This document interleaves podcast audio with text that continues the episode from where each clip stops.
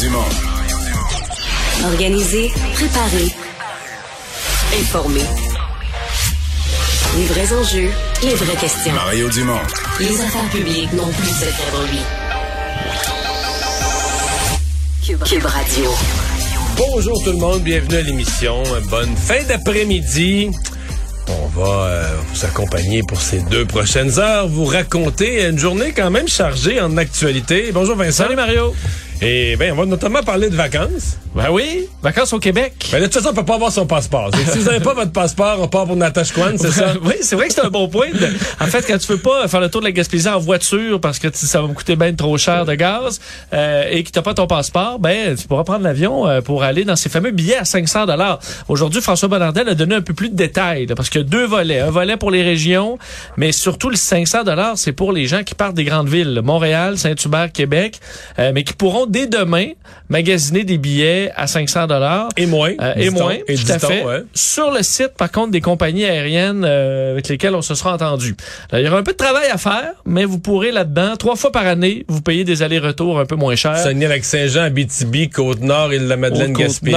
et ça, euh, peu importe le nombre d'escales. Alors ça vous permettra peut-être de découvrir des coins euh, que vous n'avez jamais pu voir encore au Québec. Effectivement, ça va devenir moins cher que faire des milliers de kilomètres au De prix de, plus en l'essence. On va rejoindre l'équipe de 100% Nouvelles. 15h30, c'est le moment d'aller retrouver notre collègue Mario Dumont. Salut Mario. Bonjour. Le premier ministre François Legault, lors du congrès euh, de la CAQ en fin de semaine, a demandé aux Québécois un mandat fort pour obtenir les, les pleins pouvoirs en matière d'immigration. Euh, il a dit que c'était une condition sine qua non à la survie de la nation québécoise et ça fait l'objet de, de débats à la période de questions aujourd'hui. On va écouter la fin de la question de Mme Anglade. Le premier ministre, ce qu'il fait, c'est qu'il divise les Québécois. Il fait tout pour avoir une chicane avec Ottawa. Puis ce que je reconnais, quand, je, regarde le premier ministre, puis quand je regarde ce qu'il fait, c'est vraiment un gouvernement qui est en train de mettre en place une gouvernance séparatiste.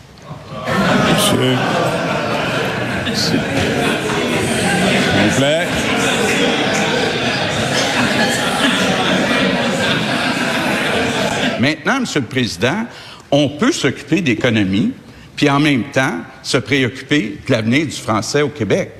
Puis c'est là qu'on... Alors, Mario, le premier ministre n'a pas répondu à cette dernière question de Mme Anglade.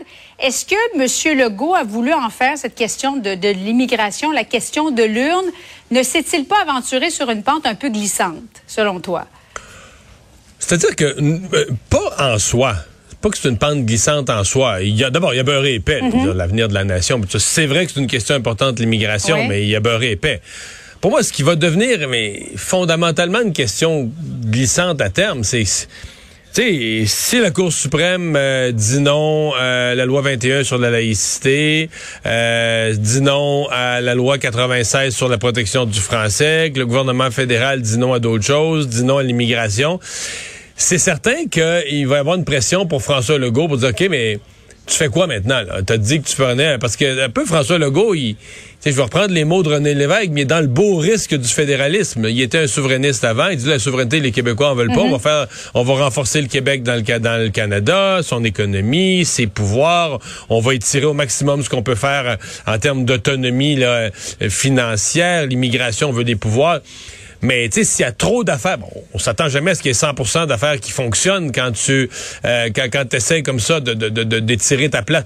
Mais s'il n'y a rien qui fonctionne ou s'il y en a trop qui fonctionnent pas, euh, certains se, se, posent la question qu'est-ce que je, François Legault pourrait faire? Est-ce qu'il pourrait revenir à la souveraineté? Et tout ça Mais je pense qu'on est quand même loin de ça. Et euh, avec le Parti québécois. Mais qui, Québec qui... a déjà une partie des pouvoirs en matière ouais, d'immigration, bon. Mario, non? Oui, oui, oui. Oui, oui, c'est Québec. D'abord, l'immigration, on va dire de, de, de base, la, la, sélection des immigrants économiques, euh, -hmm. c'est le Québec qui décide. C'est le Québec qui émet le certificat de sélection. C'est le fédéral qui donne la citoyenneté parce que le Québec n'est pas un pays souverain, mais c'est le Québec qui choisit, qui émet le certificat de citoyenneté. Euh, les catégories dont on parle, c'est pour ça c'est un peu technique. Les catégories dont on parle surtout, c'est le regroupement familial. Donc, une personne décide de faire venir son conjoint, ses parents, euh, son frère, sa sœur. Donc, quand on, on, une personne qui est déjà ici là euh, fait un regroupement familial, ça, c'est le fédéral. Et là, on ne tient pas compte de la langue, on ne tient pas compte du français. Ça fatigue M. Legault. L'autre catégorie, mm -hmm. ce sont les réfugiés. Ça, c'est encore plus compliqué, là, les demandeurs d'asile. Donc, euh, c'est pour ça que la récupération des pleins pouvoirs, ben, en partant, euh, il y a un pouvoir que le Québec aura jamais, là, celui de donner la citoyenneté. C'est pas, pas une province dans... Tant que le Québec sera pas souverain, c'est le Canada qui va donner la citoyenneté. Mais est-ce que le Québec pourrait avoir un rôle plus grand dans une sélection de ces immigrants? La réponse, c'est oui. Euh, en pourcentage, le François Legault, là, j'ai pas vérifié ces chiffres-là. Je les prends tels que M. Legault les a dit dans son discours. Il a dit que quand tu additionnes ce que ce qu'on contrôle pas au Québec, c'est 43% de l'immigration. Puis il y en a à peu près la moitié de ce 43 %-là euh, parle pas le français. Euh, donc, c'est un peu le portrait qu'il a donné. Là. Mais, faut, il faut voir ça. Quand je dis que l'immigration est un sujet important, il faut toujours voir ça dans la perspective de la politique du gouvernement Trudeau politique du gouvernement Trudeau, c'est des chiffres d'immigration euh, énormes pour les prochaines années. Là. La population du Canada va évoluer considérablement avec l'immigration. C'est un peu là-dedans qu'on est coincé le Québec. Est-ce que nous, on est une minorité, on veut garder le français? Si on suit le rythme de l'immigration du Canada, on ne sera jamais capable de faire l'intégration à la langue française. Si on suit pas le rythme, on est de moins en moins pesant dans le Canada. Euh, parce que le Canada, veut dire, augmente sa population très rapidement avec l'immigration. Donc, le dossier de l'immigration, il est complexe là, mm. pour le Québec dans le Canada, encore plus que ce que même François Legault met de l'avant. Dossier de l'UPAC maintenant, euh, le, système de fuite orchestré, selon euh, le juge de la Cour du Québec, selon le, BAI, Bureau des enquêtes indépendantes, par l'ancien patron de l'UPAC, Robert Lafrenière, ses anciens acolytes aussi. Euh, Monsieur Lafrenière nie catégoriquement en disant non, je n'ai jamais donné de l'information aux médias. C'est extrêmement complexe comme histoire, Mario, mais dans les faits, crois-tu qu'on va enfin un jour connaître le fond de l'histoire? Je suis pas certain. Je suis pas certain. En fait, l'histoire est plus complexe même aujourd'hui. Parce que ce que révèle, parce que là, il faut, les gens qui se demandent pourquoi est-ce qu'il sort des petits bouts, c'est que c'est des, c'est des centaines et des centaines de pages. Il y a le jugement du juge Perrault, mais lui s'est appuyé sur d'autres témoignages, puis là, tout ça est rendu public. Donc là, nos gens sont en train de lire ça, d'éplucher ces documents. Et là, aujourd'hui, dans le fond, si on regarde en détail les nouvelles qui sortent de notre bureau d'enquête, OK, Mm-hmm. La Frenière, quand il a coulé, il a coulé des dossiers à la presse sur le fait que ça allait pas assez vite au DPCP. Mais il était pas en mode faire déraper les enquêtes. Il était en mode porter des accusations, pousser le DCP, le DPCP, aller plus vite, plus loin, etc. Euh, de l'autre côté, bon, on dit là, mais disons l'hypothèse que lui voulait faire dérailler les enquêtes, c'est pas ce qu'on voit dans ses interventions. C'est peut-être des interventions inappropriées, mais au premier coup d'œil, quand on les regarde, c'est des interventions qui visaient à arrêter du monde, qui visaient à faire aboutir les enquêtes. Euh, alors qu'hier, j'entendais des gens qui disaient, ah, ben là, tu sais, la vous avez exprès pour faire déraper les enquêtes. C'est pas moi ce que je vois. Mais tu sais, ça s'en vient. En même temps, s'il y a des procès qui sont en cours, euh, ah, ben ça provoque des délais préjudiciables et, après coup, ben, on est obligé de procéder à, un arrêt des procédures. Mais est-ce que c'est lui qui a fait ces coulages-là? Est-ce que lui en a fait certains? Il a joué imprudemment? Est-ce que c'est lui qui a fait les coulages qui ont eu au procès? J'ai ça commenter quand on n'a rien que la moitié puis qu'on sait pas tout, tu sais, puis... C'est blanc ou euh, noir, ouais. Oui, oui, oui. Puis il reste que, je veux dire, euh, il faut aussi se demander euh, qui... Tu sais, la fin de tout ça, c'est qu'il y a des procès qui ont avorté. Il y a des gens qui s'en sortent bien, il y a des gens qui s'en sont sortis, là. Bon, euh, qui... qui, qui a voulu quoi, qui a fait quoi, volontairement, involontairement, pour faire déraper des enquêtes, des procès. Euh, est-ce qu'on le saura un jour? Je suis pas certain. Je suis pas certain. Les passeports, dossier des passeports, Mario, ça fait des semaines qu'on en parle. Euh, c'est extrêmement difficile de se procurer un passeport en ce moment. Et notre collègue Audrey Gagnon s'est rendue à un bureau des passeports un peu plus tôt aujourd'hui. Elle a parlé à quelques-unes des personnes qui faisaient la file d'attente. On, on va écouter ce que ça a donné, Mario. C'est ridicule. C'est complètement ridicule. C'est absurde. on perd du temps, on perd de l'argent. Euh, c'est l'enfer. C'est comme, je comprends pas. Comme je comprends pas, on est au Canada, je comprends pas comment ces trucs-là se passent aujourd'hui en 2022. Vraiment découragée parce que c'est la quatrième fois que je me présente, que j'arrive à 6 h ou à 5 h du matin, c'est toujours la même réponse. C'est pas croyable. non, puis Mario. les fils. les Comment ça se fils- fait que Les gens qui traînent leurs chaises dans dire- le fil, puis le- le- les chaises de, de- des Mais, mais chaises de bientôt, on va voir des camping. tentes. C'est sûr qu'on va voir des tentes. là, bientôt, cette dame-là qu'on vient d'entendre, elle dit, ça fait trois, quatre fois que je, je viens à 5 heures, 6 heures du matin, puis je suis jamais capable d'obtenir mon passeport. C'est une question de temps avant que les gens couchent sur place. Ouais, euh, là, parce que le fédéral, bon, quand cette histoire-là des passeports a émergé, bon, on se disait, là, le fédéral est pris de court un peu, un peu pris de vitesse. Mais Ouais. là, euh, ça commence à faire plusieurs semaines. Ils ont dit qu'ils avaient pris les mesures, qu'ils avaient embauché plus de gens. Ça semble pire que jamais. Donc, euh, je sais pas, là, sincèrement, je sais pas qu'est-ce qui se passe. Je sais pas comment on peut euh, accepter euh, euh, pareille situation. Sur le site Internet, ils disent que quand tu as un billet d'avion valide, dans les 48 heures, tu te présentes à un bureau des passeports et qu'on va, on, on va te là, on va te sortir ton passeport. On va te le sortir d'urgence. Mais là, ce que je comprends, c'est que, mettons, à Ville-Saint-Laurent, là, où on vient de voir les images, là, c'est respecté, Oui. les 48 heures.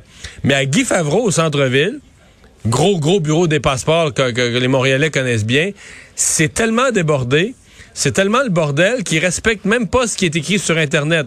C'est c'est juste le dernier 24 heures. Donc, si ton... Je sais pas, mettons, aujourd'hui, on est mardi. Si t'as un avion, toi, qui part jeudi, là, tu commences déjà à être stressé. Là, tu pars, euh, peut-être, t'as des hôtels Eh, stressé réservés. un petit peu, oui. Oui, stressé beaucoup. Tu as des montants d'argent, les gens économisent pour leurs vacances, billets d'avion, ben, hôtel, Ouais. n'importe quoi qui est réservé. Là, t'es, mardi, t'as pas ton passeport en main pour partir prendre l'avion jeudi matin, tu te présentes à Guy Favreau, on te revire de bord. On dit, ah, votre départ est trop loin. Non, mais c'est, c'est, c'est, j'en ris, mais votre départ est Votre trop départ loin. est seulement dans 48 heures. Faudrait, oui, oui, pour vrai, c'est ça qu'on va dire. Faudrait revenir demain pour être dans le dernier 24 heures.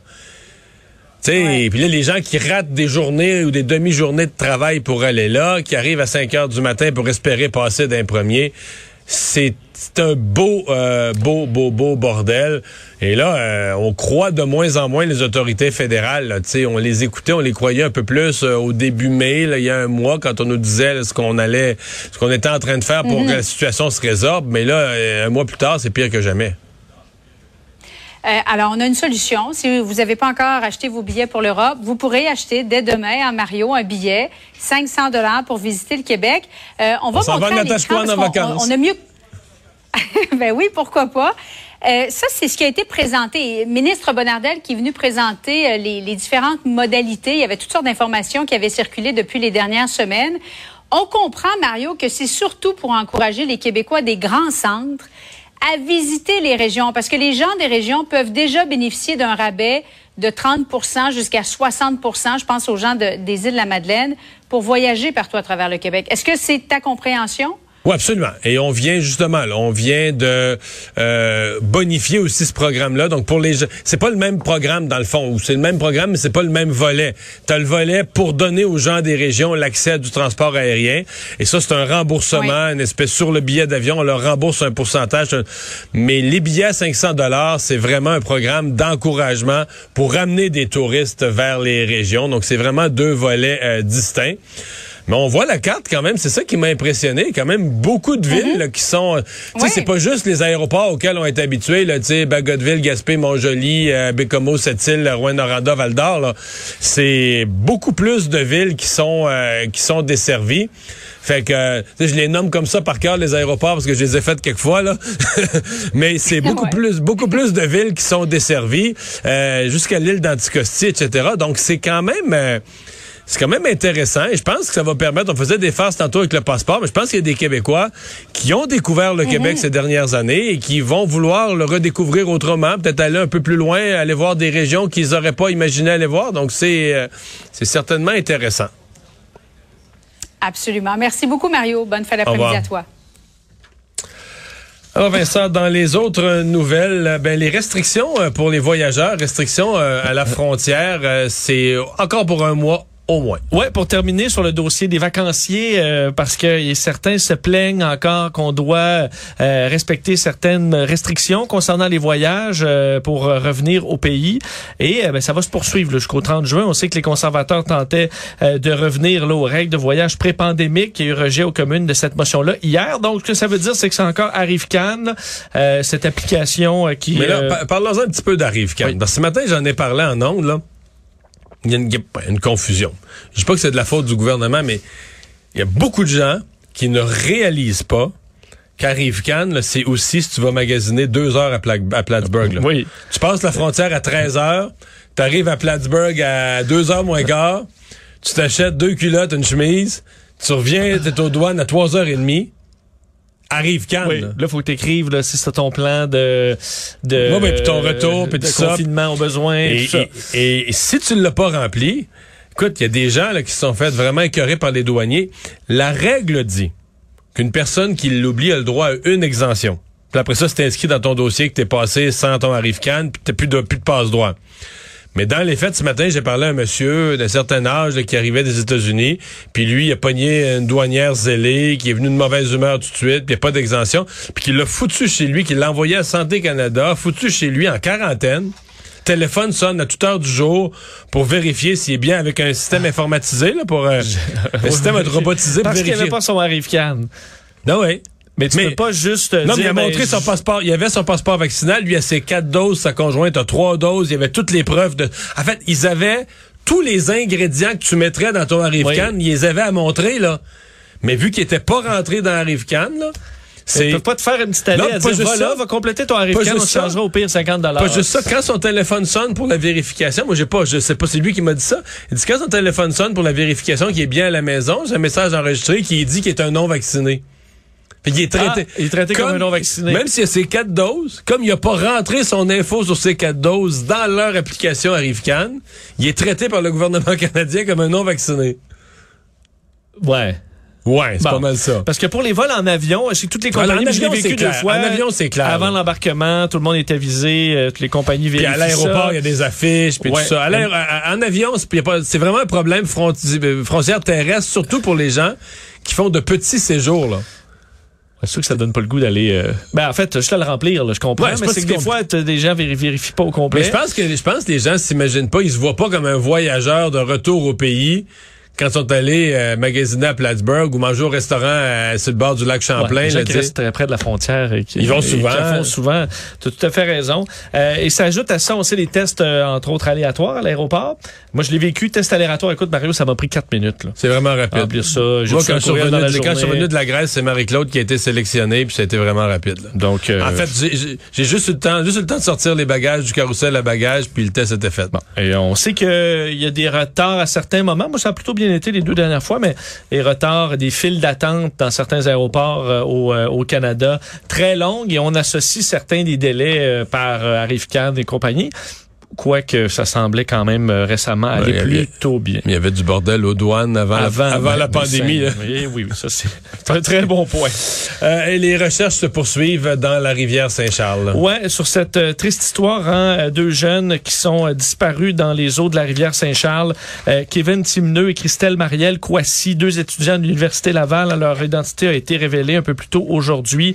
Eux qui sont tombés à l'eau dimanche soir. En fait, rappeler que c'est Christelle Marielle Kouassi qui était là pour prendre des photos, qui a perdu pied, tombé dans le dans le courant. Son ami euh, Kevin a tenté de lui porter secours, mais a été emporté lui aussi. Rappelez que l'eau, euh, le niveau de l'eau est extrêmement haut en ce début de saison Mais estivale. dans tous les plans d'eau, hein, les, l'eau est très, très, très élevée partout. Là. Vous voyez, sur le fleuve euh, à Montréal, là, c'est ce que j'ai jamais vu en plusieurs années.